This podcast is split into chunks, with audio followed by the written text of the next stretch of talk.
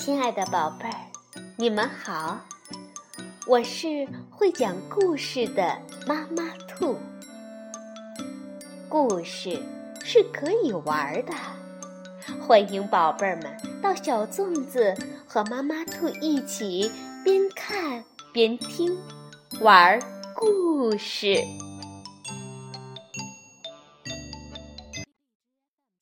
宝贝儿，晚上好，欢迎收听。妈妈兔的花样故事。今天呢，我要再给宝贝们讲一个格林童话，名字叫《七只乌鸦》，是由德国的格林兄弟文，奥地利的艾斯贝特·茨威尔格图，玉知晓翻译，南海出版公司出版。很久很久以前。有一个男人，他有七个儿子，却一直没有女儿。他多想要一个女儿啊！终于有一天，他的妻子又怀孕了，而且真的生下了一个女儿。夫妻俩很高兴。但因为婴儿非常的虚弱瘦小，他们担心孩子活不长，于是决定为他举行紧急洗礼。说到洗礼呀，宝贝儿们，妈妈兔要给大家解释一下：对于西方虔诚的基督徒来说，洗礼呢是一种非常重要的仪式。举行洗礼的时候啊，会把水。滴在受洗人的额头上，或者让受洗人的身体浸在水里，象征洗净过去的罪恶，在基督教中重获新生。洗礼呢，通常要由神职人员主持，但是如果受洗人生命垂危，神职人员又不能及时赶到，那么可以由非神职人员进行紧急洗礼。现在呀，这对夫妻就决定。为他们的小女儿举行紧急洗礼。父亲让一个儿子赶快去井边打洗礼要用的水，另外六个儿子也一窝蜂的跟着跑了出去。七个人抢着打水，一不小心把水罐儿掉进了井里。他们都吓呆了，站在井边不知如何是好。谁也不敢回答。父亲等啊等啊，可是儿子们总也不回来。他着急地说：“他们肯定又贪玩，把正事儿忘了。这帮无法无天的小子！”他怕女儿死前不能受礼，气得大叫：“真想把这帮臭小子，统统变成乌鸦！”父亲的话音刚落，就听到空中传来拍翅膀的声音。他抬头一看，只见七只像炭一样黑的乌鸦飞了过去。诅咒收不回来了，夫妻俩失去了七个儿子，伤心极了。好在小女儿不久就恢复了健康，而且。一天比一天漂亮。这个可爱的女儿总算是给了夫妻两个一点点安慰。小姑娘一直都不知道她还有七个哥哥，因为父母从不向她提起，一直小心翼翼的瞒着她。直到有一天，她偶然听见人们议论说。这个小姑娘的确很漂亮，可就是因为她，她的几个哥哥才遭了不幸啊！小姑娘听到后感到非常的难过，立刻回家去问爸爸妈妈：“她是不是真的有哥哥？哥哥们又去了哪里？”夫妻俩无法再瞒她。只好把事情经过全说了出来，然后告诉他，这是上天降下的灾难。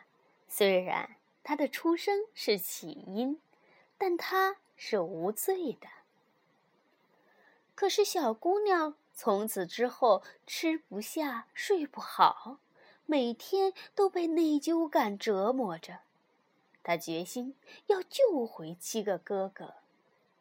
终于有一天，她偷偷的动身离开了家。她要找到哥哥们，解救他们。付出任何代价都在所不惜。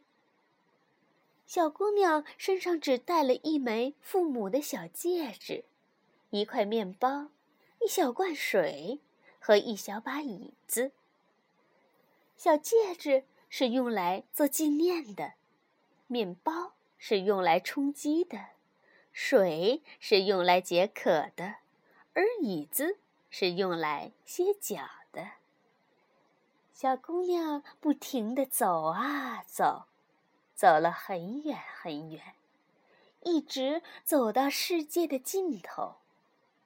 她去找太阳，可是太阳太烫了。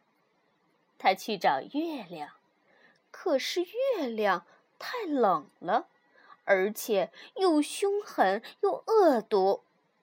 月亮一看到小姑娘，就说：“啊。”我闻到了人肉的味道。小姑娘赶紧逃命，逃到了星星那里。星星们都很友善，对她很好。每颗星星都坐在自己专属的小凳子上。